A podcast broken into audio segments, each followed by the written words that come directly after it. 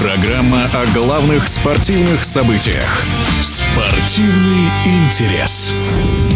Матчи Кубка России продолжаются, а игры группового этапа остались в прошлом. В результате жеребьевки действующие обладатели Кубка, футболисты ЦСКА, сыграют с Ростовом, Балтика с Локомотивом, Оренбург со Спартаком и Динамо с Зенитом. Это в верхней части сетки, а в нижнюю попал Краснодар, который встретится с Химками. Волгарь попытается пройти Ахмат. СКА Хабаровск-Сочи составили следующую пару команд. И также Урал и ФК Родина будут выяснять, кто из них сильнее. Вообще, система розыгрыша достаточно витиеватая. Об этом и не только заслуженный тренер России Александр Тарханов. Сами матчи достаточно хорошие. Такой матч, как Спартак Краснодар, очень интересный был и с многими моментами, забитыми голами. Хотя Спартаку, в принципе, не нужны были очки, но в любом случае они играли достаточно неплохо. Ну и Краснодару тоже очень интересную игру показал. Формат, так как у нас Европы нет, мы как бы взяли за основу Лигу чемпионов. В начале групповой турнир, потом выход дальше. В том году немножко запутано было. Не все разбирались, как пути регионов будет играть, встречи какие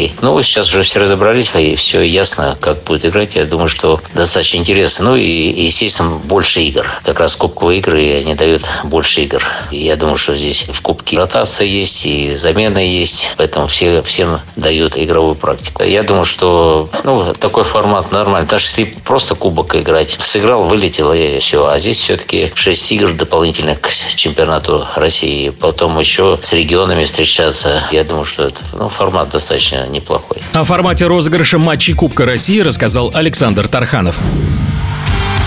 Спортивный интерес.